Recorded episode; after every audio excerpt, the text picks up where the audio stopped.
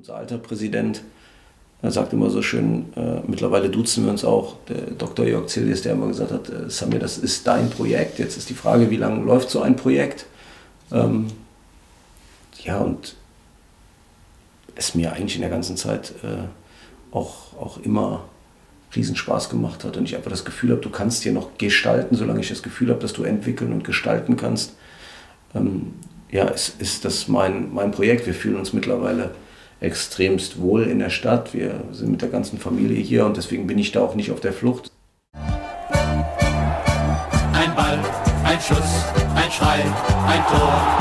Bielefeld vor. Es ist ein verrückter Verein mit all seinen Macken, aber trotzdem muss man den irgendwie lieben. Ne? Stur, hartnäckig, kämpferisch. Der Arminia Podcast. Hallo und herzlich willkommen zum Arminia Podcast. Mein heutiger Gast ist Samir Arabi und das hat einen ganz besonderen Grund. Samir ist an diesem Donnerstag der Veröffentlichung, also heute am 25. März, genau zehn Jahre beim DSC. Wir wollen gemeinsam auf die letzten zehn Jahre blicken und ein paar Meilensteine auf Samirs Weg aufarbeiten. Samir hat mir dabei ein paar Geschichten erzählt, die ihr so vielleicht noch nicht gehört habt und immer wieder interessante Einblicke in seine Arbeit und in sein Seelenleben gewährt. Zehn Jahre in eine Stunde zu packen, das ist natürlich ganz schön sportlich und gar nicht so einfach. Ich habe es trotzdem mal versucht und glaube, dass dir eine unterhaltsame Folge bevorsteht. Und jetzt wünsche ich viel Spaß bei der 42. Folge des Arminia Podcasts. Herzlich willkommen, Sami Arabi. Oder anders, ich bin ja zu Gast bei dir in deinem Büro hier an der Friedrich-Hagemann-Straße. Sieht ganz nett aus. Aber kann noch eingerichtet werden, oder? Ist äh, funktional. Ähm, alles, was, was wir brauchen, haben wir hier. Ähm, auch wenn derjenige, der reinkommt, vielleicht das eine oder andere Mal denkt, dass es ein bisschen spartanisch ist. Aber ähm, ja, den, den großen Luxus brauchen wir nicht, sondern wir haben eine deutliche Verbesserung, ähm, dass wir jetzt äh, mit, mit, auch mit den Scouts nach nach wirklich nach einigen Jahren es geschafft haben, dann ans Trainingsgelände zu ziehen. Das ist ein erster Schritt äh, in Richtung äh, Verbesserung der infrastrukturellen Möglichkeiten.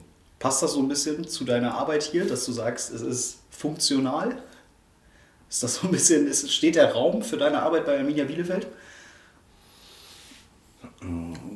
Ich glaube, das, das steht für uns alle. Also ich glaube, es würde jetzt auch nicht zu uns passen, wenn wir jetzt einen auf, auf Hochglanz Arminia machen würden, sondern einfach das, das umschreibt in der Form, dass wir in den vergangenen Jahren immer versucht haben, das Beste aus den Möglichkeiten zu machen, ohne großartig rumzujammern. Das, das bringt auch nichts. Das ist äh, ein reiner Energiefresser, wenn ich mich mit dem beschäftige, was wir nicht ändern können. Und ähm, wir haben hier keinen Glaspalast für an der Säbener Straße. Das muss aber auch nicht sein, um um immer gute Arbeit äh, zu leisten.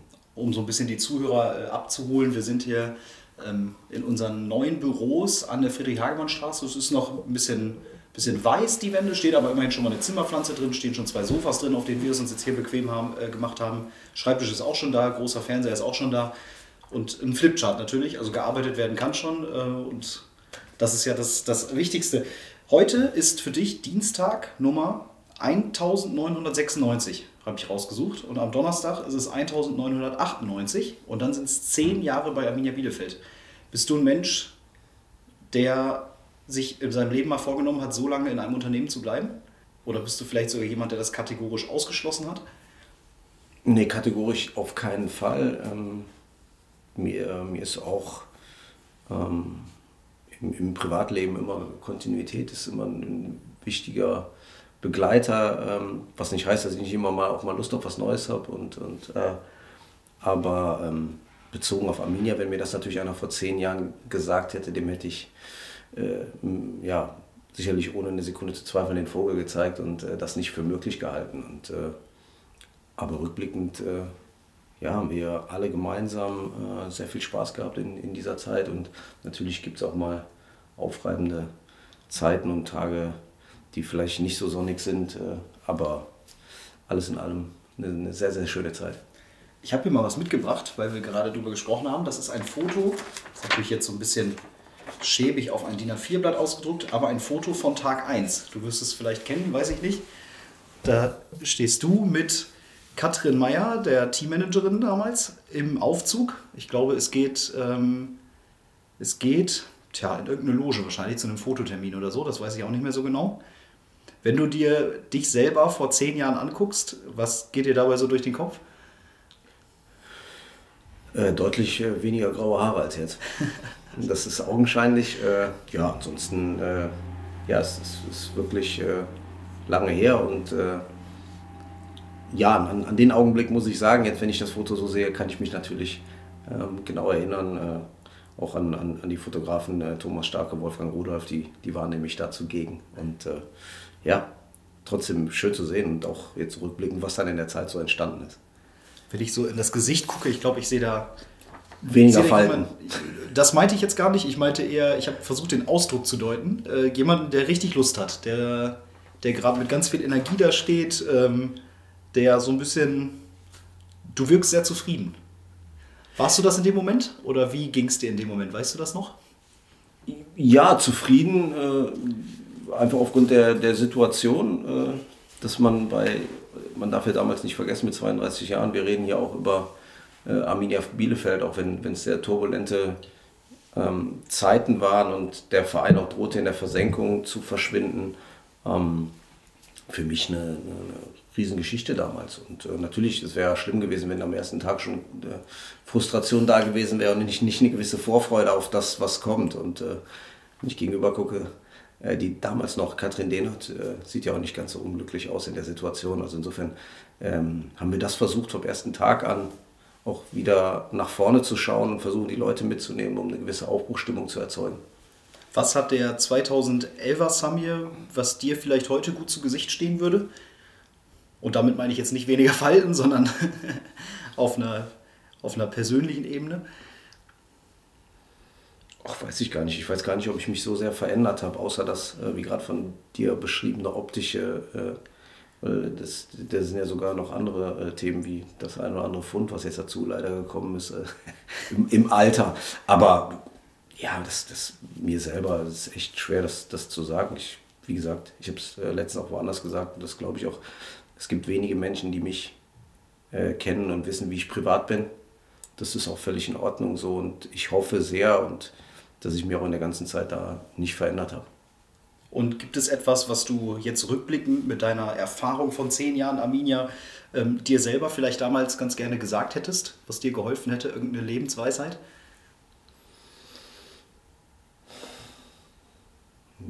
Ja, ich glaube, das.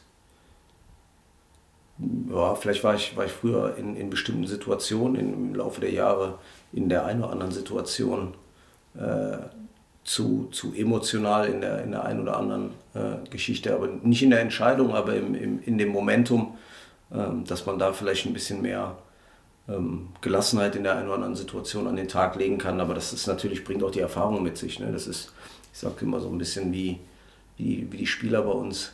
Wenn, wenn junges Talent hochkommt, dann ähm, ja, muss man auch erstmal die, die Ellenbogen ausfahren und, und seinen Platz äh, finden, in dem, wie viele andere auch von außen sagen, in dem Haifischbecken äh, Profifußball. Und das, das, das war sicherlich, dass man sich da auch ein bisschen zurechtfinden musste. Wobei ich auch immer sage, dass ich ähm, ja, da mit, mit dem Jörg Schmatke einen guten Lehrmeister hatte, der, der mich äh, ja, da in, in den Anfängen sehr gut begleitet hat. Du hast eben schon es kurz angedeutet, wir waren kurz davor, in der Versenkung zu verschwinden, sind es dann nicht. Äh, vielleicht auch, weil du hier angefangen hast zu arbeiten. Ist es ein Zufall, dass Alemannia Aachen ein Jahr später in der Versenkung verschwunden ist? Als Sami Arabi Aachen verlassen hat, ging es auf einmal in die dritte und dann in die vierte Liga? Also erstmal definitiv nein. Und warum nein? Ähm, weil auch das, was hier entstanden ist, und ich finde, es ist was ganz Vernünftiges hier in den, in den Jahren entstanden, war das immer das Credo, ähm, und so habe ich es auch damals gelernt und auch bei Alemann Jahre, dass Fußball und Profifußball ist keine One-Man-Show, das macht keiner alleine. Natürlich gibt es immer Köpfe, die, die vorweggehen, das ist genauso beim, beim Trainerteam, wenn man sieht, wie groß die Funktionsteams heute werden. Ähm, berechtigterweise ähm, und mit meinem Weggang sind da ja mehrere Eckpfeiler weggebrochen. Äh, der, mein, mein, mein Büro-Nachbar und, und, und, Kompagnon Ben Manga, der ist damals äh, auch dann zu Hoffenheim gegangen. Also was so ein bisschen war, ist, dass die Scouting-Abteilung ein bisschen auseinandergefallen ist. Und ich glaube, dass das in den vergangenen Jahren dann auch immer ein Faustpfand war, ähm, weil sie dann halt, wie gesagt, damals federführend von, von Jörg Schmatke und Jörg Jakobs aufgebaut worden ist. Ich dann da reingerutscht bin, am Ende auch Chef-Scout war. So und das ist einfach... Äh, so, und dann sukzessive, hier war es die Tribüne, da war es das ganze Stadion, der Handlungsdruck wurde größer. Und wenn du dann eben auf Spielerseite, und wie gesagt, das macht nicht einer alleine, die eine oder andere Fehlentscheidung äh, zu viel fällst, weil Fehler passieren immer, dann, dann kann halt sowas entstehen wie leider bei Alemannia Aachen. Aber dann lass uns wieder auf uns blicken. Du hast mir mal äh, vor einer Woche erzählt in einem Interview, am ersten Tag war die Vorfreude und am zweiten Tag war die Ernüchterung. Wie blickst du jetzt zurück auf deinen, deinen Start bei Arminia im Jahr 2011? Was waren, was waren besondere Baustellen? Äh, was hat bei dir auch einen bleibenden Eindruck hinterlassen aus der Zeit? Ähm, ja, ich habe ja gesagt, das, das war halt ein, ein Schwanken der, der emotionalen Ausschläge in beide Richtungen. Natürlich, wie ich eben gesagt habe, das ist wie wenn du als junger Fußballer mal äh, ins kalte Wasser in die Bundesliga geworfen wirst und sagst, und darfst da dein Debüt feiern. So war das dann am Ende auch, weil, weil nicht davon auszugehen war, dass, dass ich diesen Job bekomme.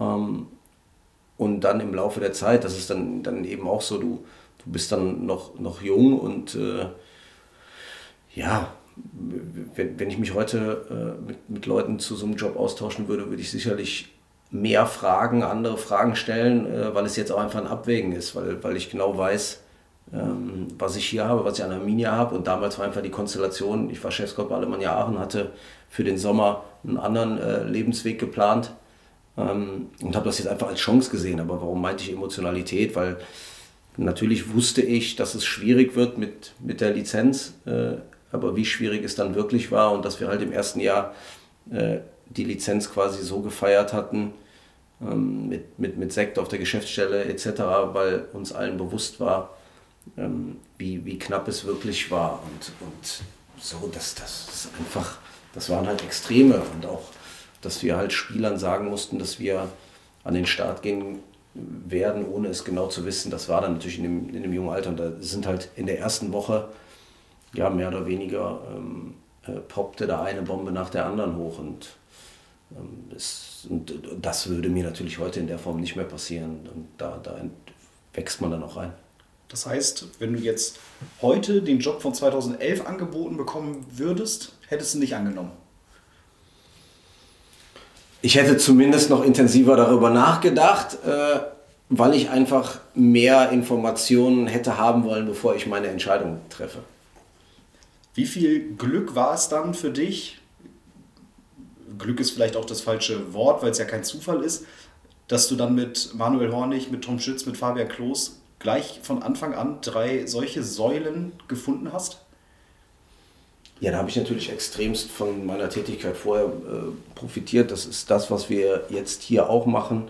Ähm, wir, wir sehen es an einem Beispiel Rizzo Dorn. Also es war wahrscheinlich sechs Wochen vorher noch völlig ähm, absurd, diesen Spieler für Arminia Bielefeld zu gewinnen, aber du musst die Spieler kennen und du musst sie über einen längeren Zeitraum verfolgen, um dann eben da zu sein, wenn, die, wenn sich dieses Momentum ergibt. Und das waren alles Spieler, die ich natürlich aufgrund meiner vorherigen Tätigkeit immer wieder in der Beobachtung drin hatte. Und ähm, so, da, da wäre der ein oder andere sicherlich auch ein, Thema für, für Alemannia gewesen damals.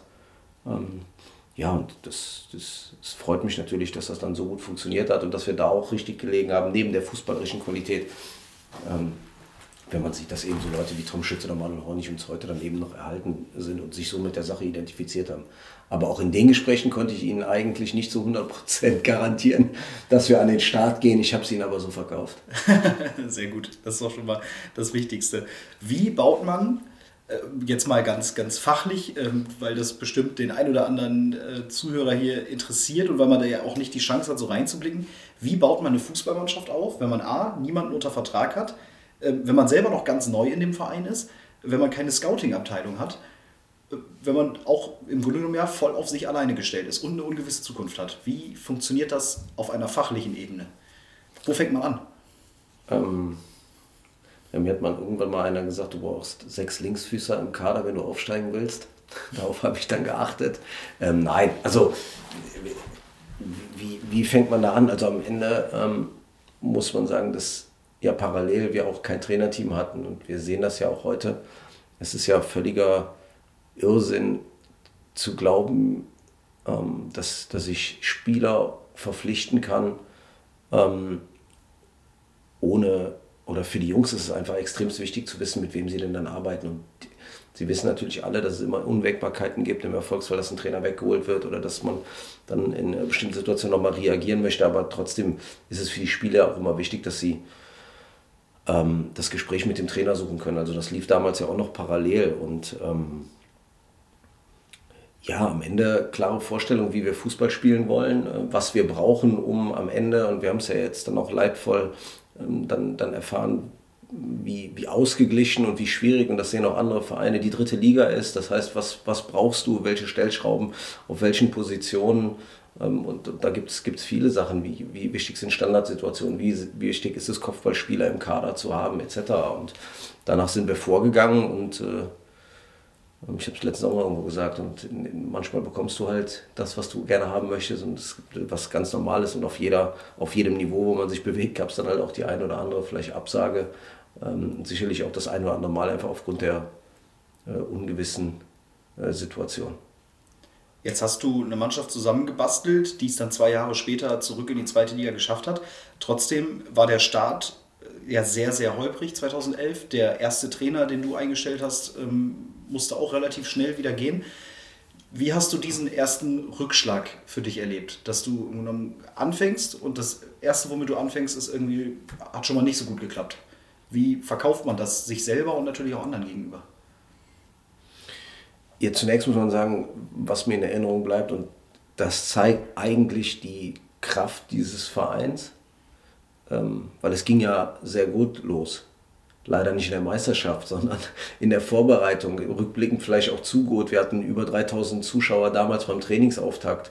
Es war eine gewisse Euphorie aufgrund des einen oder anderen Spielers, der sich damals für Arminia entschieden hat. Und die Testspiele liefen sehr, sehr gut. Und äh, das ist manchmal dann auch, auch wirklich schwer zu erklären. Also wie, das, ich erinnere mich auch äh, übrigens, ein Spieler, der damals äh, den, uns den Knockout im ersten Spiel gegen den VfB Stuttgart 2 gegeben, nämlich Chris Hemmlein war, war ja später dann auch mal einer unserer Spieler. Und das Spiel lief bis zur 70. Minute äh, grob, grob sehr gut und äh, wir hatten alles im Griff. Und dann verlierst du dieses Spiel und dann gab es eine Negativserie und schnell, ja, man darf nicht vergessen, äh, wir, wir haben es in zehn Spielen nicht geschafft, einen Dreier einzufahren. Und das ist fast ein Drittel einer Spielzeit. Also äh, in, in der dritten Liga damals fast ein Viertel, so, wo man jetzt sagen muss, ähm, das, das ist nicht so, dass wir da jetzt aus einer Lust und Laune reagiert hatten, sondern einfach, dass man dann der, der Überzeugung ist, ähm, dass man doch noch mal gegensteuern muss, um es dann am Ende ähm, zu schaffen. Ähm, ja, das ist natürlich in, in, in, den jungen Jahren, also alleine auch, wenn man, wenn man dieses Verantwortungsbewusstsein hat damals, ähm, dass, dass wir extreme Unterstützung erhalten haben aus dem Hause Weber die das dann am Ende auch erst möglich gemacht haben, dass wir überhaupt in der dritten Liga an den Start gehen können. Da fühlst du dich natürlich schon verantwortlich dafür, dass du denkst, äh, so jetzt äh, ist, ist das Geld gegeben worden, am Ende äh, drohst du trotzdem abzusteigen. Und dann, dann haben wir dann reagiert und äh, am Ende ja auch eine Personalentscheidung, die wir im Sommer äh, unter Druck getätigt haben, weil der, der Stefan Kremer ja, der im Übrigen heute Geburtstag hat. Ah, ähm, ja, guck, wusste ich auch nicht. Herzlichen Glückwunsch an dieser Stelle. Ähm, äh, den, den haben wir auch dazu geholt in, in der Funktion als Co-Trainer. Ähm, vielleicht war er rückblickend dann in der Funktion des, des Cheftrainers und so wie er als Typ ist, hat sich ja jetzt auch äh, in der dritten Liga sehr gut etabliert als, als Trainer. Ähm, hat es dann sehr gut gemacht in, in dieser Zeit, das muss man einfach sagen, und war daran beteiligt, dass die vorhandene Qualität, was sich ja nachher dann auch ausgestellt hat, mit ihm dann zusammen dann äh, ja, eine sehr gute Symbiose ergeben hat und wir dann am Ende noch äh, eine ganz ordentliche äh, äh, Serie gespielt haben fürs erste Jahr und dann eben mit, mit der Krönung, was dann im zweiten Jahr dann war. Ja, lass uns direkt ins zweite Jahr eintauchen, 2012, 2013 mit Stefan Kremer, ähm, der doch sehr überraschende Aufstieg ähm, am Ende des Tages. Wann hattest du so das Gefühl, dass du das erste Mal richtig angekommen bist? In Bielefeld und aber auch bei Arminia?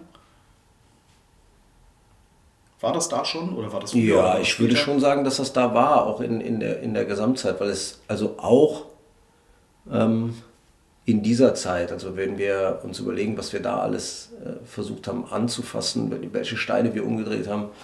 Ähm, ich war in der Anfangszeit äh, allein in Bielefeld, hatte hier ein möbliertes Apartment. Und man kann wirklich sagen, wir haben rund um die Uhr gearbeitet und auch in diesen Krisenzeiten, aber das schweißt halt auch ähm, extremst zusammen, das emotionalisiert halt, ähm, wenn, du, wenn du gefühlt bis nachts dann einfach äh, immer zusammensitzt auf der Geschäftsstelle und ähm, wir haben, glaube ich, oder, auch am Trainingsgelände, äh, hm, ich darf jetzt keine Werbung machen, ich wollte jetzt gerade schon die Pizzeria nennen, wo wir, wo wir Stammgast waren äh, oder uns da was anliefern lassen. So, also insofern war man da von Anfang an. Also es hat äh, eigentlich von Anfang an Spaß gemacht und man war ähm, ja schon selber total emotionalisiert äh, mit, mit dieser Geschichte. Und wenn du es dann halt schaffst, ähm, wo du halt nach diesen zehn, ja, echt muss man, kann man nicht anders sagen, Schweinespielen, wo du dann keinen Sieg hast, sehr emotional. äh, Das, der, der erste Sieg dann einfach in Offenbach durch das Tor von Mark Ratschkowski damals. Und äh, also diese Geschichten, das war, wenn man auch sieht, war, wir hatten, wir hatten die Idee, ähm, der, wir haben später profitiert, der Markus von Ahlen hat super gemacht. Wir haben damals Ratschien kommen lassen und wussten, dass er ein sehr feinfühliger Mensch ist, übers Stadion emotionalisiert. Wir hatten für ihn damals ein, ein Trikot mit der Rückennummer 10 in der Kabine hängen und haben es ihm dann geschenkt und all diese Themen haben daran gearbeitet und dann macht gerade er dann eben dieses wichtige 1 zu 0. Klar hat der Markus von Ahlen leider davon nicht mehr profitieren können, aber von da an ging es dann immer weiter und ja, also insofern sage ich, war relativ schnell, habe ich mich extrem wohl gefühlt und auch wenn nicht immer alles direkt funktioniert hat. Wann war so ein Moment, ähm, wo wir jetzt mal gerade im Aufstiegsjahr 2013 zum Beispiel sind, wo du ähm, gemerkt hast, dass Arminia Bielefeld dich auch emotional erreicht? Dass das ein Verein ist, mit dem du auch warm werden kannst? Ich meine, bis dahin warst du jahrelang in Aachen, äh, sicherlich ein Verein, ähm, dem du verbunden bist. Du bist als Kind ins Müngersdorfer Stadion gegangen. Ähm, und wann war so der Moment, wo du gesagt hast, Mensch, Arminia Bielefeld ist irgendwie, ist schon auch ein cooler Verein? Ja, also wenn ich das nicht von äh, vornherein gedacht hätte, dann hätte ich es auch. Klar, Ja, das ist aber, keine. ich, aber ich meine, wo es ne? wirklich so das erste Mal nicht nur, nicht nur durch eine Recherche oder durchs Angucken äh, dir bewusst warst, dass das ein guter Verein ist, sondern wo du es auch wirklich selber so ja, gespürt hast. Trainingsauftakt. Ja? Da war es mir bewusst. Also diese Emotionalität der. Also mit den Leuten, mit denen ich damals auch gesprochen habe, damit hat ja auch selber keiner gerechnet, dass wirklich so viele Leute zum, zum ersten oder zum ersten offiziellen Training erscheinen. So. Und ähm, das ist ja auch ein bisschen das, davon bin ich überzeugt, was uns jetzt halt fehlt. Natürlich sagen wir alle immer äh, gebetsmühlenartig, auch aus, aus der Überzeugung heraus, ähm, die Fans ist auch äh, das, was, was den Fußball ausmacht, aber auch da in dieser schwierigen Zeit, ähm, das, das hat sich relativ schnell gewandelt. Am Anfang war immer eine gewisse Unruhe in diesem Stadion und nachher aber auch in einer schwierigen Zeit. Es war ein, auch ein Wochenspiel, äh, ein wichtiges Spiel zum Ende, wo, wo zum Beispiel eine Gefahr bestand, dass wir nochmal unten reinrutschen.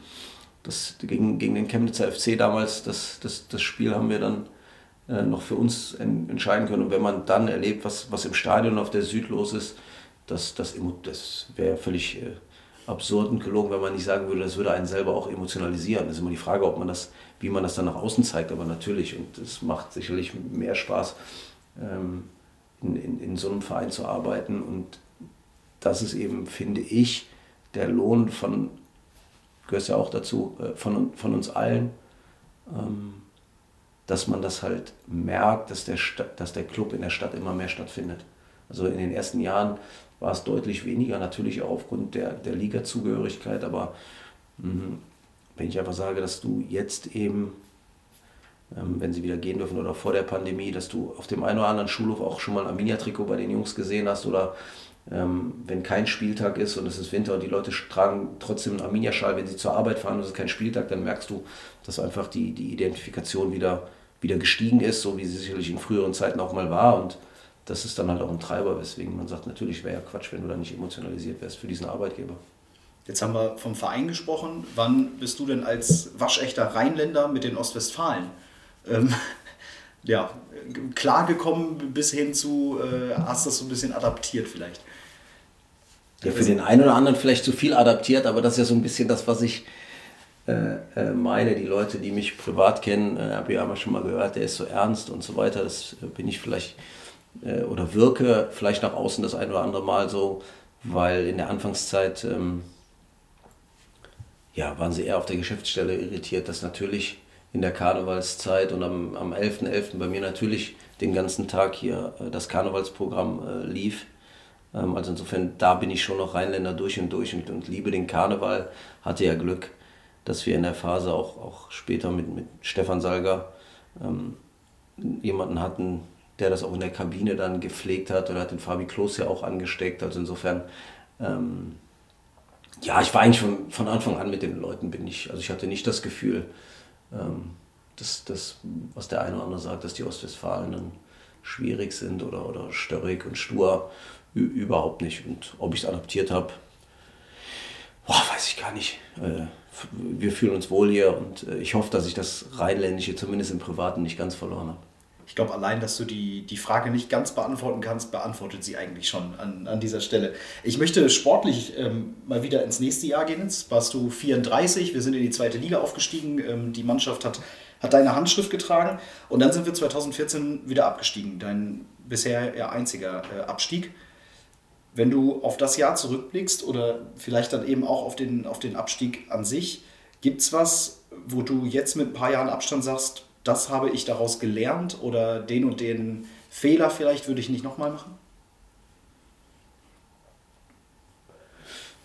Ähm, ja, wir haben, wir haben in dieser Phase ähm, sicherlich Fehler gemacht. Wir haben ähm, hoffentlich haben wir, haben wir daraus gelernt und haben in der einen oder anderen Situation oder würden wir denselben Fehler nicht nochmal begehen oder es ist sicherlich nicht nur ein Fehler gewesen, es war am Ende auch ein, ein Thema der, der, der Kaderstruktur, der Kaderqualität, der, der ja, wir hatten, wir hatten eine Vertragsstruktur damals, die, und das haben wir beim Amtsantritt gesagt, natürlich, die, die darauf basierte, dass wir nach, es nach drei Jahren schaffen. Es ist natürlich so, dass wir, wenn du es nach zwei Jahren schaffen kannst, äh, ich nicht am, am, vorletzten Spieltag in die Kabine marschiert bin und habe gesagt, jetzt gibt es einen Befehl, weil wir wollen es nach drei Jahren schaffen, schießt den Ball am Tor vorbei.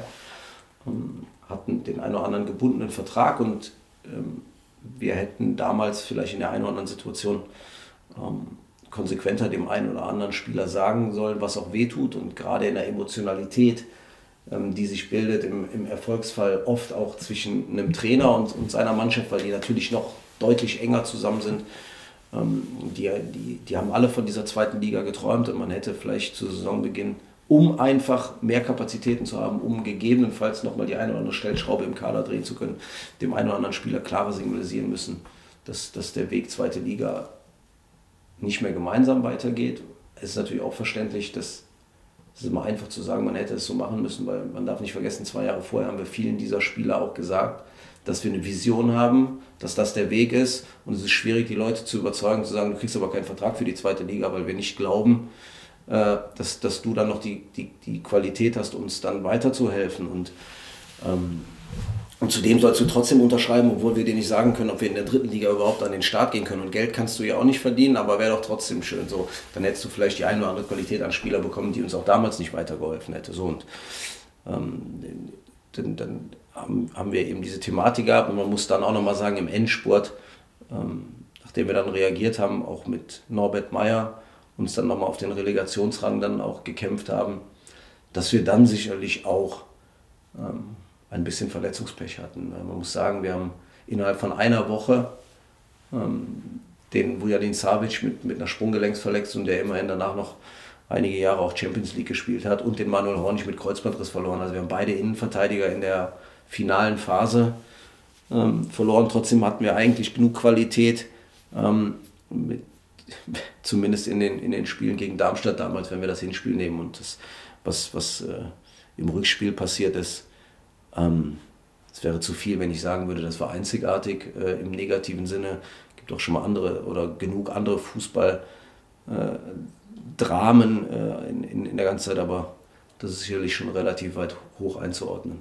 Hast du dir schon mal eine Zusammenfassung oder die Bilder oder sowas von dem Spiel wieder angucken können? Ja, mittlerweile hm, natürlich, aber mir selber ähm, bleiben eigentlich eher so andere Sachen äh, im, im Kopf. Wir waren damals auch in, in Halle im Hotel, äh, im damaligen Gary Weber Sportpark und als es dann eigentlich zur Abfahrt ins Stadion ging, kam damals noch Gerhard Weber ähm, an den Bus und, und hat dem Norbert Meyer gratuliert. Und dann hat der Norbert Meyer damals äh, gesagt, Herr Weber, ganz ruhig, das Rückspiel muss noch gespielt werden. Und ich stand halt daneben und irgendwie kriegte man auf einmal so ein mulmiges Gefühl. Man, man war eigentlich äh, überzeugt und in dem Moment denkst du, ja, hier, hier stimmt was nicht. Ne? Und, und so ging das Spiel ja dann auch los. Wir haben, wir haben wirklich gemerkt, auch, und das sind Sachen, die vergisst du halt nicht. Du hast, das, das, die waren wie, wie in Trance, sowohl auf dem Spielfeld als auch so so ja, so eine Gesamtlähmung. Also auch in der Kabine, wo man dann in der Halbzeit versucht hat, die Jungs aufzurütteln. Aber es war, ich will nicht sagen wie verhext, aber es war schon ja, schwierig, gespenstig und, und mit allem Dramen, was dann dazugehört. Ne? Dass man es dann am Ende über ein paar Zentimeter hätte noch schaffen können, aber leider ist der, der Kopfball damals dann halt nur an den Innenpfosten gegangen. Es, es war wirklich Dramatik pur. Auch da wieder ähm, für dich als, als Sportdirektor in der, in der leitenden Position, ähm, wie schwer war das für dich ganz persönlich, sich selber dann boah, ich, ich finde Scheitern ist ein schwieriges Wort, aber das ist mir gerade in den Kopf gekommen, sich selber so ein bisschen die Verantwortung zumindest dafür mitzugeben und dann natürlich auch von außen die Verantwortung dafür zugeschoben zu bekommen. Ähm, ja, das muss man erstmal verarbeiten.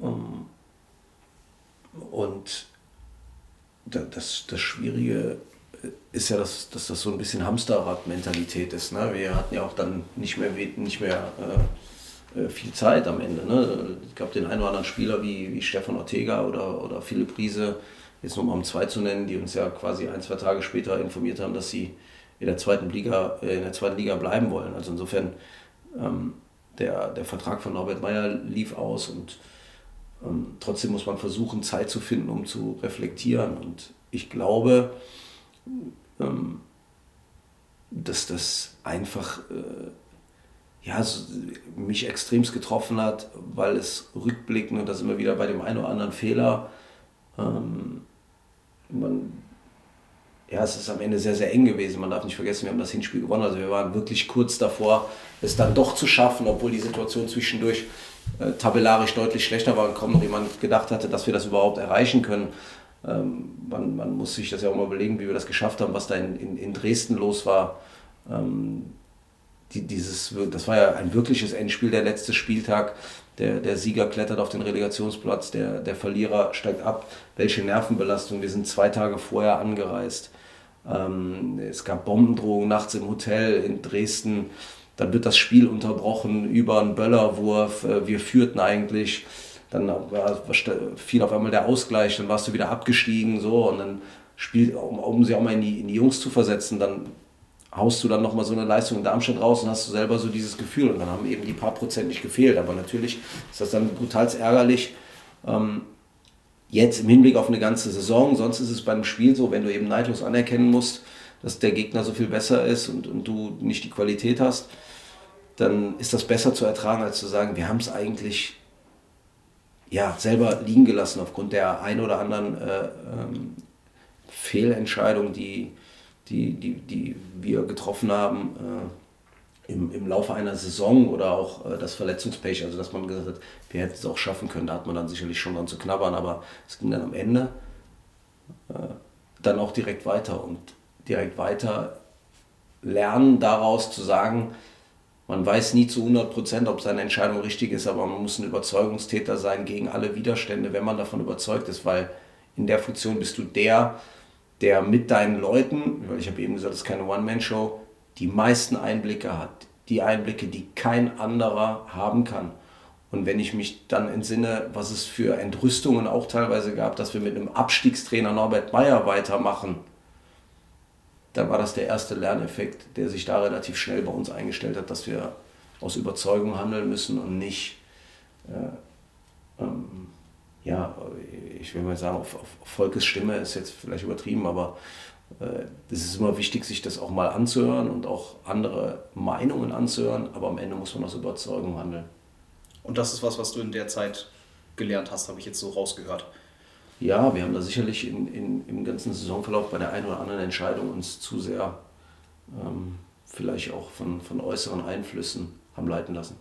Wenn ich mir die Saison angucke, deshalb spreche ich jetzt gerade gerne auch ein ganz bisschen länger drüber als ähm, über das, was noch kommt, dann fühle ich mich oft an die jetzige Saison erinnert. Auch wenn es natürlich dann zweite Liga und nicht erste Liga war, aber wir sind aufgestiegen, auch nicht als Top-Favorit, sind in der Liga ganz gut dabei. Ähm, es ist schwierig, nach außen zu verkaufen, dass der Trainer, mit dem wir aufgestiegen sind, nicht mehr der richtige Trainer ist, um am Ende das Klassenziel zu erreichen. Hast du diese Parallelen auch schon ein paar Mal entdeckt oder ähm, ging nur mir das so?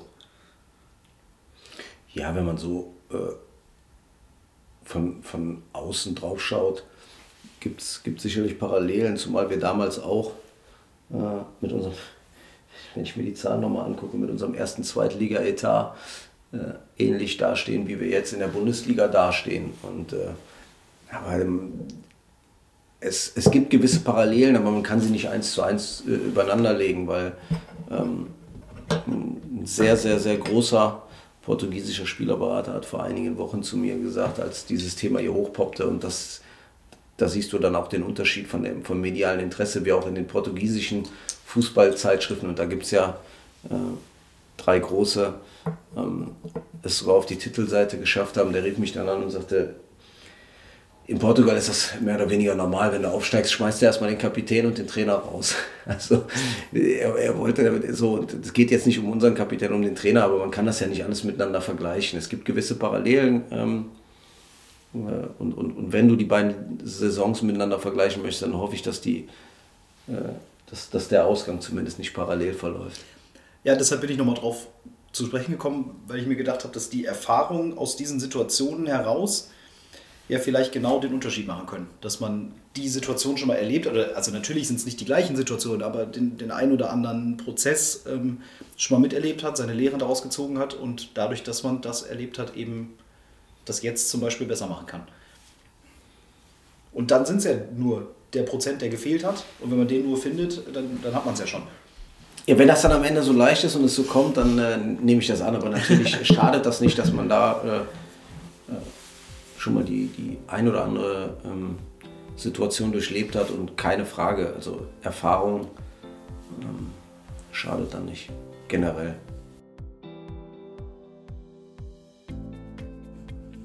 Zeit für eine kleine Pause und meine Gelegenheit, dir unseren Partner Home Deluxe vorzustellen.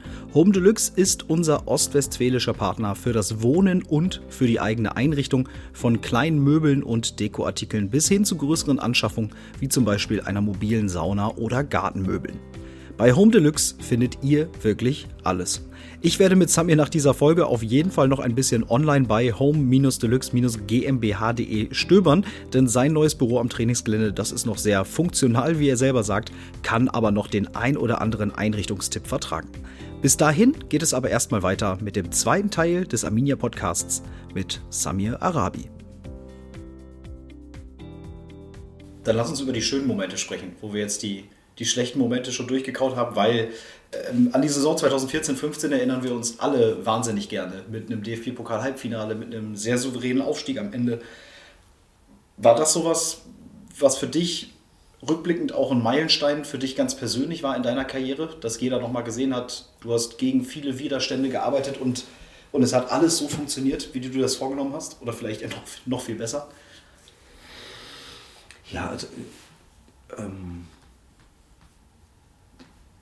zunächst ist es so, dass, also wenn ich jetzt vom, aus dem Hier und Jetzt darauf zurückschaue ähm, und mir auch andere Vereine anschaue, die eine sehr gute Entwicklung in den letzten Jahren genommen haben, dann ist das ja, es geht ja nie steil bergauf. Es gibt immer mal wieder Rückschläge und Widerstände, die du überwinden musst. Äh, und auch eine Saison, äh, die, die, wo es dann immer mal wieder Rückschläge geben kann. Am Ende ist das Entscheidende, was was am Ende rauskommt. Und da ist es genauso, wie du gesagt hast, bevor ich jetzt auf die erfolgreiche Saison komme, ist es uns halt einmal bisher in meiner ganzen Zeit nicht geglückt, dass wir am Ende das Gesamtziel, was wir als Verein hatten, sei es in der Liga zu bleiben, sei es aufzusteigen, nicht geschafft haben, eben über dieses extremst dramatische. Und wer mich kennt, ähm, weiß, dass ich, ja, dass das extremst an mir genagt hat. Und da war dieser, dieser Pokal, der damals wirtschaftlich auch für uns extremst wichtig war, trotzdem nur ein Goodie. Also natürlich hat man die, diese Fußballfeste und diese Abende genossen und wir haben es auch gemerkt, das war auch wichtig für Arminia, die dadurch ähm, deutlich größere Aufmerksamkeit als äh, im, im, normalen Drittliga-Alltag, auch wenn du da Tabellenführer warst. Ähm, aber ich war erst äh, ja, ein bisschen, oder ich war erst befriedigt, nachdem wir das dann doch geschafft hatten, dann wieder zurückzukehren. Und die, die Pokalabende waren einfach ja, waren brutale Highlights. Aber ich habe dann auch immer die Gefahr gesehen, weil wenn man das mal gesehen hat, wir haben ich weiß gar nicht, ob wir überhaupt eins, ich glaube, wir haben kein einziges Meisterschaftsspiel ähm, gewonnen nach den DFB-Pokalschlachten so und äh, wir haben es dann am Ende doch souverän über die Ziellinie gebracht, aber man hat schon gemerkt, dass sich die Mannschaft dann aufgrund der, der Vielzahl an Spielen, man darf nicht vergessen, wir mussten damals auch noch, weil man nicht hundertprozentig wusste, ob wir aufsteigen, noch den Westfalen-Pokal ähm, spielen, sodass dass unsere Jungs, die das ja nicht gewohnt sind, aber damals haben wir auch schon mal gesagt, die haben eine Belastung wie, wie die Spieler vom FC Bayern, die dann auch international spielen und noch zur Nationalmannschaft müssen. Und da hat man dann schon gemerkt, dass am Ende äh, die Puste so ein bisschen ausging und wir uns über die Ziellinie gerettet hatten. Aber das, das war für mich am Ende das Allerwichtigste, weil ich auch wusste, was für den gesamten Verein daran hing. Mit dem Aufstieg äh, sind wir nicht nur sportlich aufgestiegen, sondern du bist auch aufgestiegen. Du warst dann nicht mehr, ähm, boah, wie, wie hat sich das vorher genannt? Bevor du Geschäftsführer Sport geworden bist, war deine Berufsbezeichnung ähm, Sportdirektor oder Ja, sportlicher Leiter, Sportdirektor. Ich, ja. War das für dich ähm, auch nochmal ein ganz großer Schritt? Weil es, ich glaube, es ist was, was äh, von außen ist, glaube ich, schwierig, den Unterschied zu erkennen. Für ja, es waren Entwicklungsschritte, wenn man jetzt am Ende auch sagt, okay, wer ist dann am Ende, wenn es auch schief geht, in der Haftung mit drin? Äh, das sind ja auch solche Themen, nicht nur in der Außendarstellung, wer führt äh, das, die, die Geschäfte offiziell nach außen. Das war am, Anfang ja auch in der ähm, turbulenten Zeit, ähm, nachdem, nachdem ich angefangen habe, musste ja der Geschäftsführer Ralf Schnitzmeier relativ schnell gehen. Dann ist der Markus Ulig, es ging am Ende auch, äh, wer hat eigentlich Unterschriftengewalt? So dann kam der erste Step, dass ich Prokura erhalten habe und das kann ich auch verstehen in so einer, in so einer Zeit bei jemandem, der so kurz erst in dem, in dem Club ist, ähm, dass man sich das erstmal ein bisschen anschauen wollte. Und am Ende war auch die Idee, die immer dahinter steckte, dass natürlich ähm, jeder aus vollster Überzeugung seinen Beitrag dazu leistet, dass wir erfolgreich sind. Aber natürlich ist dann der Gegenpart zu dem kaufmännischen Geschäftsführer natürlich auch der Sport, weil das ist das, was unser Kerngeschäft ist. Und ähm, so ist das dann entstanden. Und, äh, ja, auch damals noch in einer extremst äh, turbulenten wirtschaftlichen Situation. Also das sind ja auch Sachen, die man sich immer sehr genau überlegen muss. Äh, machst du das ja oder nein? Ähm, hängst du damit in der Haftung, wenn du dann, der Markus Ulik hat es ja mal gesagt, es gab schon Tage, wo du abends abgeschlossen hast und vielleicht nicht so hundertprozentig davon überzeugt warst, ob du das am nächsten Morgen wieder aufschließen darfst. Und wenn du dann auf einmal Geschäftsführer bist, dann äh, hast du natürlich nochmal eine ganz andere Verantwortung. A, dem Unternehmen gegenüber, aber auch privat. Ich meine, ich bin zweifacher Familienvater und äh, ja, in, insofern sind das schon Themen, mit denen man sich dann damals auseinandergesetzt hat. Und wie sehr saß das dann wirklich im Kopf? Also ich habe immer das Gefühl, dass das sagt man so und ist sich dessen bewusst, aber trotzdem nimmt man ja diese Verantwortung an und auch gerne an. Ähm, und wie sehr hat dich das dann wirklich auch im Alltag beschäftigt? In all den Jahren vielleicht auch am Anfang?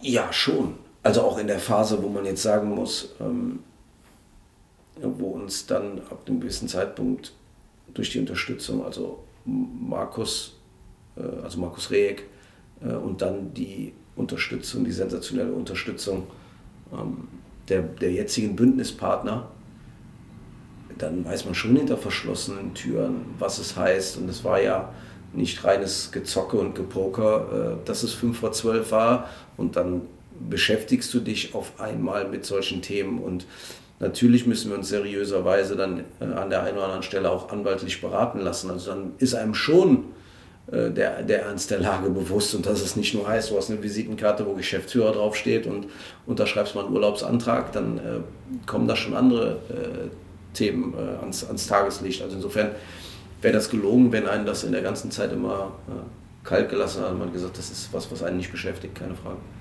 Wenn wir ich überspringe jetzt mal eben ganz kurz ein ganz bisschen was, aber dann lass uns direkt reingehen. 2016, 2017 wirtschaftlich sehr, sehr schwierig. Ähm, Weihnachten war da, glaube ich, so der Knackpunkt, wo es darum ging. Sportlich auch extrem schwierig. Ähm, ich habe mir die, fand ich ganz interessant, eben noch eine kleine Anekdote erzählen lassen, wo es darum ging, wer den sportlichen Weg weiterführt. 2016 im November, nachdem Carsten Rump äh, zwei Spiele geleitet hatte und es so ein bisschen darum ging, den nächsten Trainer zu finden, was sich, glaube ich, in all deiner Zeit als am schwierigsten erwiesen hat, da einen Übungsleiter zu finden. Ich weiß nicht, wie viel du davon erzählen möchtest. Ähm, mir hat jemand zugetragen, dass es dann mehrere Kandidaten gab und der eine oder andere hat ja auch mal abgesagt. Und dann gab es einen Trainerkandidaten, von dem du sehr überzeugt warst, der es dann aber nicht geworden ist. Vielleicht möchtest du selber erzählen, bevor ich was vorwegnehme, was hier nicht rein soll. Äh, ich weiß, wo, worauf du hinaus willst. Ähm, am Ende geht es ja um in diesem Gespräch um, um ein Gefühl und dass du möglichst viele Themen abklopfst, bevor ich jetzt gleich zu dem Namen äh, äh komme und, und wie das damals gelaufen ist. Ähm, vielleicht eine, eine, eine Anekdote, die, die sich so wirklich zugetragen hat, ohne dass ich die beiden Namen nenne. Aber ein sehr, sehr erfahrener äh, Bundesliga-Manager, mit dem ich mich damals mal wegen anderen Themen ähm, in, in Düsseldorf am Flughafen getroffen. Dann haben wir unsere Themen ausgetauscht und natürlich dann auch über die Komplexität eines Trainers, der dann zu mir gesagt hat, weißt du Samir, auch da, wir haben das Training beobachtet, wir haben äh, uns von dem Spieler analysieren lassen, unsere eigenen andere Spiele, um ein möglichst detailliertes, umfassendes Bild zu bekommen. Und ja, als wir ihn dann verpflichtet haben und vom ersten Tag an, ich kann dir nicht sagen warum, aber du hast das Gefühl gehabt, er hat seinen Zwillingsbruder geschickt. Also es ist vieles anders gelaufen, als man sich vorher vorgestellt hat. Und ähm, das ist jetzt vielleicht eine Extremform, um mal zu sagen, das, das, das gibt es auch immer mal wieder. Mhm, genauso so. Und in, in der Situation war es natürlich damals, war ähm, extrem viel Druck in, in, in der Sache und äh, wir haben uns mit verschiedenen Kandidaten auch beschäftigt. Und es äh, ist immer die Frage, ob du das dich in dieser Situation getraut hättest. Wir haben damals einen, A-Jugendtrainer getroffen äh, am, am, Frankfurter Flughafen. Und ich, ich war früher da und äh, wir haben uns, äh, oder er kam dann rein und so, dass ich ihn eigentlich beobachten konnte und äh, hat jetzt schon eine eine gute Entwicklung genommen, alleine auch wie er jetzt agiert. Und zwar, das war damals Domenico Tedesco. Ähm, es gab auch am nächsten Tag im Übrigen, äh, ohne jetzt zu viel internes zu sagen, ein weiteres Treffen am Frankfurter Flughafen. Ähm, damals mit den äh, beiden Co-Trainern Sebastian Hille und Carsten Rump, dass die sich auch schon mal beschnuppern konnten. Ähm, ja, und äh, es gab halt einen Plan B und das war Jürgen Kramny. So, und am Ende war es so, dass wir auch alle gemeinsam so, es gab die beiden Möglichkeiten und dann ist es nun mal so, dass wir uns dann eben für, für, für die andere Variante, dann damals ist kurze Zeit später dann der Domenico nach Aue gegangen, ähm, hat das, wie ich finde, dort auch sehr gut gemacht, hat sie dann sehr souverän dann gerettet und den weiteren Weg kennt ja jeder, aber nochmal, ähm, es gibt nie eine Garantie, dass wenn du einen Trainer verpflichtest, dass der an diesem anderen Standort dann auch funktioniert. Also das ist, es wäre jetzt leicht, sich da hinzustellen und zu sagen, ja, der Arabi wollte den, wollte den äh, Domenico Tedesco und hat den, hat den nicht bekommen. Das, das wäre viel zu leicht. Wir haben das damals gemeinsam auch mit dem Gremium, wie wir auch hier sonst alles immer gemeinsam entscheiden und auch in dieser Saison alles gemeinsam miteinander entschieden haben. Und äh, am Ende muss man ja sagen, wir haben es ja dann trotzdem noch über die eine oder andere Entscheidung. Das ist ja auch, ähm, wenn du, wenn du, wenn, oder wenn wir, wenn wir Fehler machen, dass man, das ist ja auch eine, eine Gabe oder eine Kunst, die rechtzeitig zu erkennen, äh, erkennen und zu korrigieren, weil jeder, der erzählt, der würde nie Fehler machen, ähm, das nehme ich eigentlich keinem ab. Trotzdem vielleicht für dich persönlich auch in so einer schwierigen Phase, ich sag mal einfach in der Anerkennung, auch intern bei den Gremien, gut für dich, dass so ein Kandidat, auch wenn das dann nicht geworden ist, am Ende woanders sehr erfolgreich ist und ohne dass man es ja selber sagen muss, alle anderen wissen, das hat er gesehen. Das hat der Samir damals schon gesehen, dass das Potenzial in ihm drin steckt.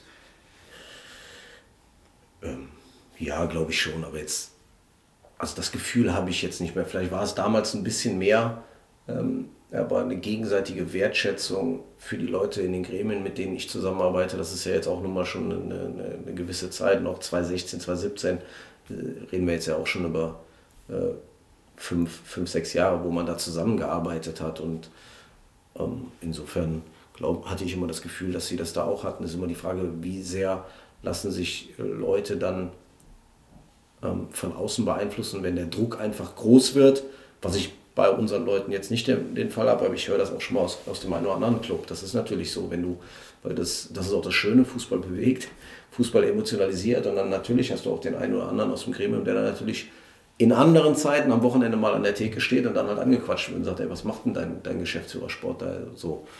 Und dann ist immer die Frage, wie stabil sind die Leute und da haben wir eine sehr gute Konstellation, dass ich das für die Leute auf jeden Fall äh, sagen kann, dass sie da sehr stabil sind und es äh, um die Inhalte geht. Wie viele Kreuze hast du gemacht, dass es dann damals in Dresden geklappt hat mit dem Klassenerhalt? Ähm, ja, sehr viele. Sehr, sehr viele. Ähm, am Ende auch ein Jahr später hat sich ja gezeigt, äh, dass, dass auch da eine gewisse Qualität in, in, in der Mannschaft gesteckt hat. Und wir hatten immer die innere Überzeugung, dass die Mannschaft genügend Qualität hat, um in der zweiten Liga zu bleiben. So, aber man muss natürlich sagen, das, das war schon äh, ja, ein, ein, heißer und enger Ritt. Ähm, und das, was du eben gesagt hast, ähm, ich erzähle vielleicht gleich noch eine Anekdote. Äh, ich hoffe, dass ich sie erzählen darf. Ähm, ja, ich bitte drum. Dadurch wird es doch erst. Ja, es geht gar nicht um, um, um, um, die Leute, aber es ist ja. Äh, ähm, ihr, ihr habt mich ja mal äh, gefragt oder so, was hat nicht geklappt oder so. Und das waren eigentlich zwei Geschichten. Und in, in dieser Saison haben wir auch noch einen anderen Kandidaten getroffen. Ähm, und es ist immer die Frage, wenn, wenn Sachen klappen oder nicht klappen, darauf komme ich jetzt welchen Werdegang nimmt der andere? Also was wäre zum Beispiel mit Domenico Tedesco genommen? Wir hätten ihn geholt, der jetzt hier nicht geschafft, hätte er dann diesen Weg überhaupt, hätte sich Schalke für ihn überhaupt ergeben. So. Ähm, wir haben auch ein sehr, sehr gutes äh, Schnitzel mit dem damaligen U19-Trainer von Red Bull geführt. Äh, Red Bull Salzburg. Also äh, wir, wir, haben damals auch mit, mit Marco Rose gesprochen, der damals halt sehr bescheiden war und sich die, dieses Harakiri, die Situation in Bielefeld gar nicht antun wollte. Und äh, jetzt unabhängig, das war ja auch noch nicht vorhersehbar, dass der Weg von Marco äh, so steil dann nach oben geht, weil zu dem Zeitpunkt war er U19-Trainer in, in Salzburg, hat aber im Übrigen in dem Jahr äh, ja auch die, die Champions League äh, geholt und äh, die, die Youth League. Ja, die Youth League, genau, also als U19-Trainer und ja. Äh, ist ja dann auch irgendwann Trainer der ersten Mannschaft geworden und so. Also insofern geht es auch immer manchmal so, die, die, hast du das richtige Momentum. Äh, wäre der Marco hingekommen, wären wir uns abgestiegen, dann wird er jetzt nächstes Jahr nicht so einen Club trainieren mit einer sehr hohen Wahrscheinlichkeit. Und ja, also insofern. So, so ist das manchmal. Und manchmal sagen einem auch Trainer zu, die einem dann morgen danach wieder absagen. Auch komisches Gefühl, oder? Ja. gut, belassen wir es dabei. Was, ähm, nee, anders. Kannst du gut deine eigene Komfortzone verlassen? Ja, ich denke schon. Also das erste Mal ähm, habe ich sie ja verlassen, indem ich nach Bielefeld gegangen bin. Also weil die Lebensplanung war halt völlig anders, habe ich ja gesagt. Und ähm, ob, ich, ob ich in dem Sommer dann bei Alemannia geblieben wäre, weiß man nicht. Äh, es gab damals auch den Posten des Chefscout bei Hannover zu vergeben, wo halt der Jörg Schmatke als mein ehemaliger Chef, also ähm, dahin gegangen ist. Das war eigentlich eher so meine, meine Planung. Ähm, und insofern glaube ich, dass es schon eine Form der, des Verlassens der Komfortzone war. Jetzt komme ich drauf zu sprechen, weil wenn wir jetzt dann 2017, 2018 zum Beispiel mal nehmen, du warst dann schon sieben Jahre bei Arminia Bielefeld, auch in der Verantwortung. Du hast 2016, 17 eine größere Krise überwunden. Du hast einen Verein, der am Boden der dritten Liga war, dann in der zweiten Liga etabliert, sage ich jetzt einfach mal, indem man schon drei Jahre lang in der zweiten Liga gespielt hat. Ähm, man hat gesehen, es hat sich alles im Verein weiterentwickelt. Du hättest ja auch nicht immer bei Arminia bleiben müssen. Ohne dass ich jetzt ganz konkret persönlich weiß, was die anderen Optionen gewesen wären, aber es gab sicherlich welche.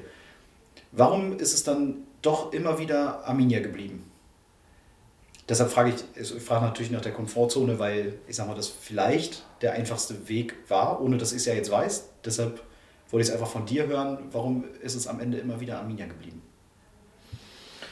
Die, die Fälle sind ähm, unterschiedlich gelagert. Also ich glaube, ich erzähle jetzt auch nicht zu viel aus dem Nähkästchen, dass ich den Markus Rejek ähm, so auch noch besser kennengelernt habe, weil er natürlich in seiner Funktion, als er ähm, bei, den, bei den Löwen war, gab es da zum Beispiel auch mal den, den Kontakt und die Überlegung, ähm, dorthin zu gehen, ehrlicherweise sogar zweimal. Das eine Mal haben sie äh, hat, oder äh, ab, abgekürzt, es hat halt in, in, in beiden Fällen auch nicht, nicht gepasst in der Konstellation. Ähm, und eigentlich bis dato immer aus vollster Überzeugung. Aus vollster Überzeugung, weil immer äh, ich so das Gefühl hatte und solange ich hier dieses Gefühl habe äh, und unser alter Präsident, er sagt immer so schön, äh, mittlerweile duzen wir uns auch, der Dr. Jörg Zillius, der immer gesagt hat, äh, Samir, das ist dein Projekt. Jetzt ist die Frage, wie lange läuft so ein Projekt? Ähm, ja, und es mir eigentlich in der ganzen Zeit äh, auch, auch immer Riesenspaß gemacht hat und ich einfach das Gefühl habe, du kannst hier noch gestalten, solange ich das Gefühl habe, dass du entwickeln und gestalten kannst. Ähm, ja, ist, ist das mein, mein Projekt. Wir fühlen uns mittlerweile extremst wohl in der Stadt. Wir sind mit der ganzen Familie hier und deswegen bin ich da auch nicht auf der Flucht. Es gab mal die Situation vor anderthalb Jahren, dass ähm, die für mich dann schon emotional war, nämlich mit dem 1. FC Köln. Ähm, und da, das freut mich halt auch, dass wir so ein Miteinander haben, dass sowas dann eben auch möglich ist mit, mit unserem Aufsichtsrat, äh, Schrägstrich Präsidium, dass man sich dann eben nicht auf irgendeinem Hinterhof treffen muss, sondern dass man auch sagen kann, pass auf, der 1. FC Köln ist ein Thema, die sind an mich herangetreten, das könnte mich interessieren, nur falls irgendwo was rauskommt. Das ist nun mal in dieser Fußballwelt so, ich möchte mir das anhören äh, und dann bin ich da auch äh, aus, aus voller Überzeugung nach dem Erstgespräch dann auch, und es, es gab die Möglichkeit, das, das Zweitgespräch dort auch zu führen, ähm, ausgestiegen, weil ja, mein Bauchgefühl mir dann am Ende auch gesagt hat, was, was nie äh, schade, wenn man auch mal ein bisschen darauf hört, nach Abwägung der Faktenlage, dass der Weg hier noch nicht zu Ende ist. Und freut mich natürlich brutal, dass der dann auch bestätigt worden ist, am Ende dann auch mit dem Aufstieg in die Bundesliga, anderthalb Jahre später. Jetzt, äh, genau, ploppt natürlich durch die erfolgreiche äh, Arbeit das immer mal wieder auf, mal hier, mal da. Und ähm, von außen sicherlich auch immer schwer nachzuvollziehen, wo ist jetzt wirklich ein Verein interessiert und wo wird der Name einfach mal reingeschmissen. Ähm, kannst du das als Lob und als Anerkennung für deine Arbeit werten? Also nimmst du das auch einfach immer positiv wahr, weil du einfach merkst, das zeigt ja auch, dass ich einfach ein Name bin in der Branche? Ähm, ja, also man selber weiß ja in der Regel dann zumindest, ob da was dran ist oder nicht. da gehe ich von aus. Und, und wenn es dann spannende Sachen sind äh, und was schön ist, dass sie nicht immer rauskommen, äh, weil, also ich brauche das nicht öffentlichkeitswirksam für mein Ego, aber intern ist es natürlich schön, wenn man sagt oder sieht, dass der ein oder andere Verein das schon wahrnimmt. Und natürlich ist man jetzt auch dann am Ende der, der an der Front steht, aber auch generell wahrnimmt, ey, das ist, ist richtig cool, was ihr in den letzten Jahren in Bielefeld gemacht habt. Und da geht es gar nicht immer nur darum, ähm, ob man irgendwo gehandelt wird, sondern auch dann einfach in den Gesprächen untereinander mit den Clubs und auch jetzt in dem, in dem Bundesliga-Jahr, wenn du irgendwo hinfährst und die sagen, ey, die sagen ja nicht, ey, Samir, du geile Sau, hast du super gemacht, sondern, und, und das ist ja auch so das, was ihr bei Arminia gemacht habt in den letzten Jahren, Hut ab.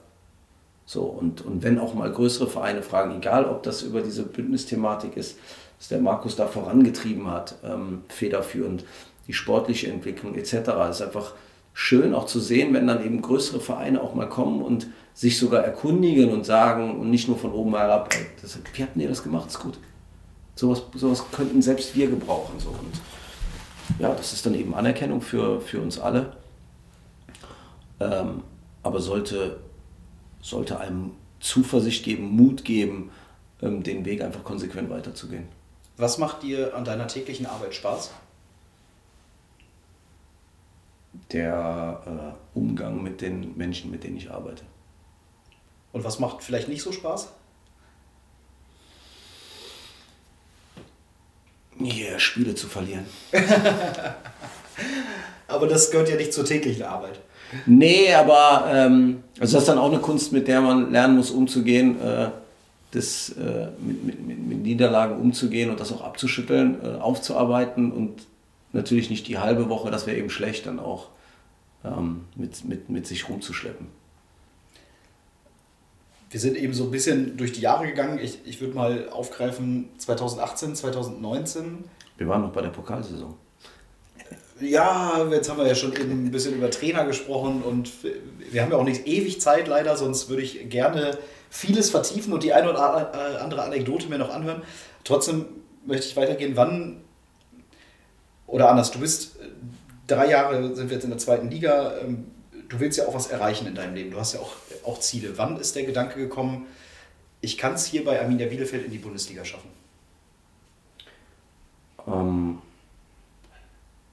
eigentlich in dem Folgejahr, ähm, nachdem wir uns in Dresden gerettet haben, in der Saison, als wir Vierter geworden sind. Und ich glaube auch, auch da in der Nachbetrachtung der Saison, in der internen Analyse, wenn du dann nochmal Spiele reflektierst, ähm, Transfers reflektierst, was haben wir wann, wo, wie gemacht, ähm, dass wir da auch den einen oder anderen Punkt schon haben liegen lassen.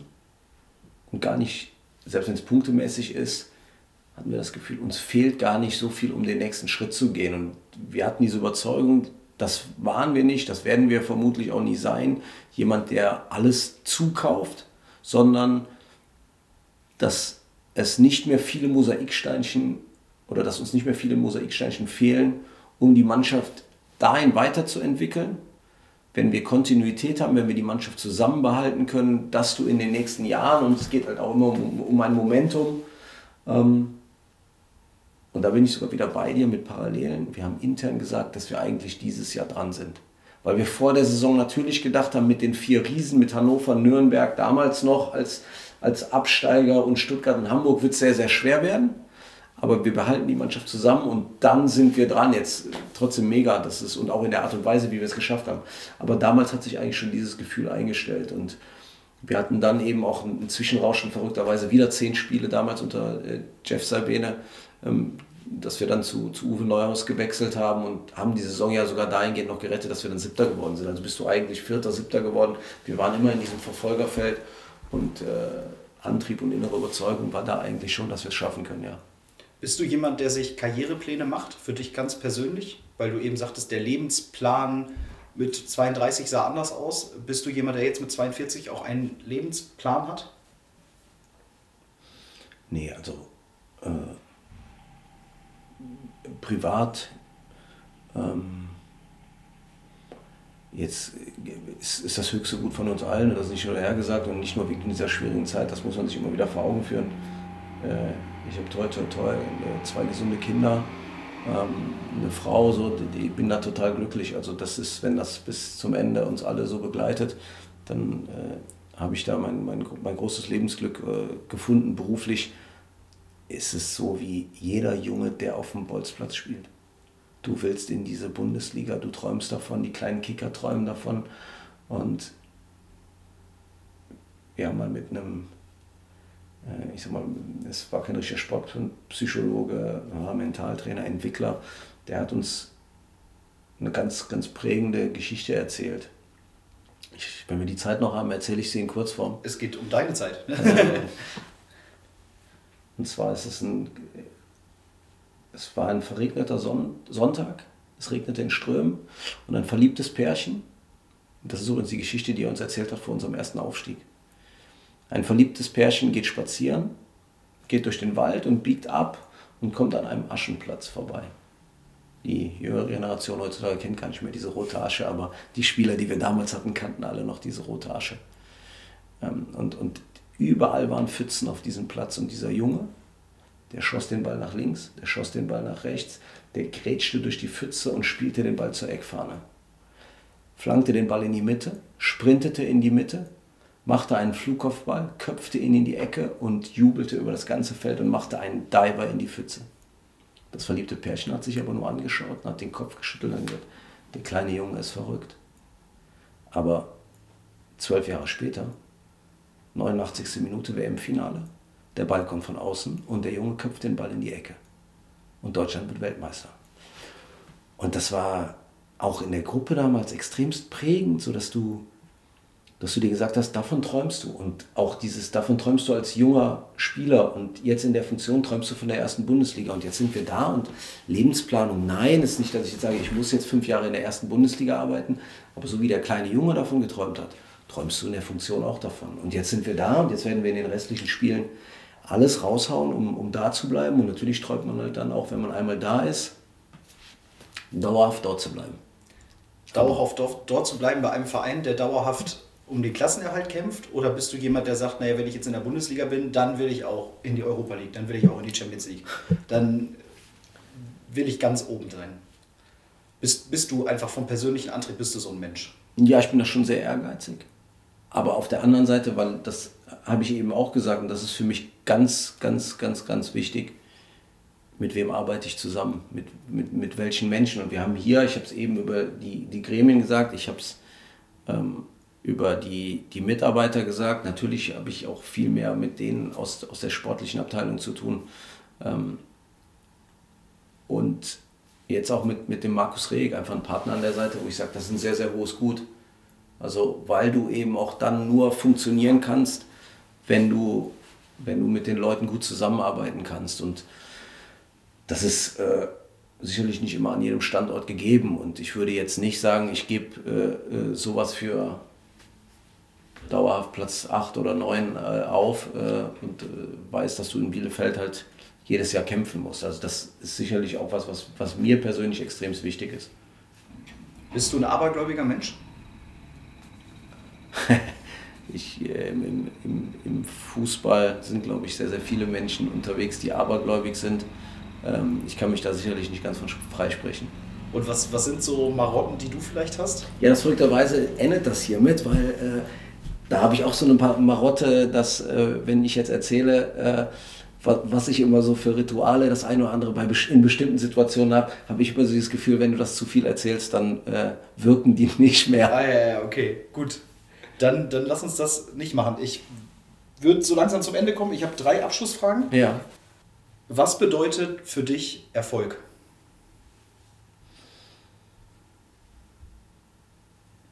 Mmh in, in beruflicher Hinsicht? Ich stelle die Frage bewusst offen.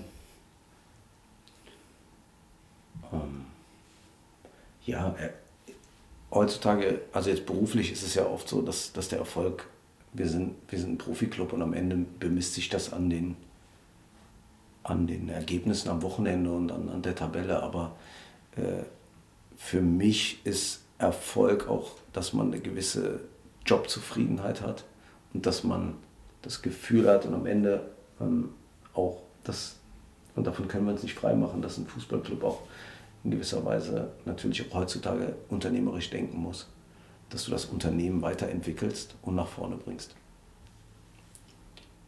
Was möchtest du gewesen sein? Glücklich, zufrieden und gesund. Das ist eine gute Antwort. Und zum Abschluss habe ich mir genau wie die Frage davor äh, von einem anderen sehr bekannten Podcast auch geklaut, finde ich aber sehr gut.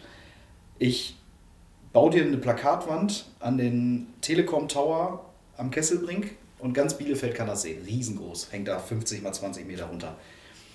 Und du darfst da was draufschreiben, was da jetzt zwei Wochen hängt. Und ganz Bielefeld sieht das oder jeder, der nach Bielefeld reinkommt. Was würdest du da draufschreiben? Das kann ein Wort, das kann ein Satz sein was dann alle in Bielefeld mal zwei Wochen zu lesen bekommen? Ich denke gerade darüber nach, aus welchem Podcast du das hast. Ich habe das schon mal gehört und als ich das gehört habe, habe ich mir gedacht, hoffentlich kriegst du diese Frage nie gestellt, weil sie dann so? aus diesem Affekt heraus und da müsste ich ehrlicherweise äh, als, als Langsamdenker erst nochmal darüber nachdenken. Ähm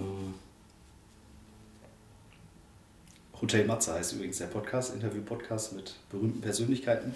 Finde ich immer sehr schöne Abschlussfragen. Ja, grundsätzlich finde ich die auch gut. Ähm wir können es ja vereinfachen und auf Arminia-Fans runterbrechen vielleicht, um auf einer beruflichen Ebene zu bleiben. Ja, das, da, da habe ich mich genau darüber nachgedacht, weil ich grundsätzlich finde, wenn du, du hast es so schön formuliert für, für alle ähm, und auch wenn Fußball bewegt, äh, muss man ja sagen, ist er dann im Großen und Ganzen doch nur ein kleiner Teil, der in der jetzigen Zeit und auch sonst sich vielleicht das ein oder andere Mal auch zu wichtig nimmt. Insofern wäre ich da eher für eine Message über den Fußball heraus, aber um es jetzt abzukürzen, weil es ja der Arminia-Podcast ist, ähm, ähm, würde ich eher in der Form unseren Fans nochmal die Message geben, dass wir wirklich alles versuchen, weil ich weiß, wie sehr sie danach gelächzt haben. Das ist jetzt mehr als dieser eine Satz, aber den müsste man dann natürlich nur in einer Kurzform ähm, prägnanter rüberbringen. Aber ähm, dass wir alles versuchen werden, dass sie nächstes Jahr nochmal in den Genuss kommen, äh, Fußball-Bundesliga bei uns im Stadion zu erleben. Ja, das kann ich mir aber gut vorstellen. Wir werden alles versuchen, damit ihr nochmal die Fußball-Bundesliga in der Schuko Arena erlebt. Und dann Sami Arabi. Darauf können wir uns verständigen. Darauf können wir uns also verständigen. Also du organisierst das jetzt, dass das da hängt. Uh. ah, da, die Drähte haben wir ja schon zum Telekom Tower, aber wird schwierig, glaube ich. Okay. Aber äh, jeder, der, der jetzt hier zuhört, nimmt es zumindest mit und glaubt es dir, glaube ich, auch. Danke. Danke dir, Samir, für die Zeit. Gut, gerne. Das war's auch schon wieder mit der heutigen Folge des Arminia Podcasts. Samir ist aktuell und wie eigentlich immer in den letzten zehn Jahren ein fleißiger, emsiger und vor allem viel beschäftigter Mann und hatte bereits den nächsten Termin vor der Tür stehen. Wir haben uns im Anschluss aber schon für eine weitere Folge verabredet, in der dann ein paar mehr Anekdoten der vergangenen zehn Jahre Platz finden sollen. Da werden wir in der Sommerpause bestimmt mal ein, zwei ruhige Stunden für finden. Bis dahin dürft ihr mir gerne Feedback geben oder euch einen Gast wünschen. Tut das am besten per Mail an podcast.arminia.de. Ich lese alle Mails und antworte in der Regel auch darauf. Ich würde gerne mal wieder einen Spieler aus unserer aktuellen Mannschaft etwas persönlicher vorstellen. Vielleicht habt ihr da ja den einen oder anderen speziellen Wunsch. Vielen Dank fürs Zuhören an dieser Stelle und bis zur nächsten Folge hier im Arminia Podcast.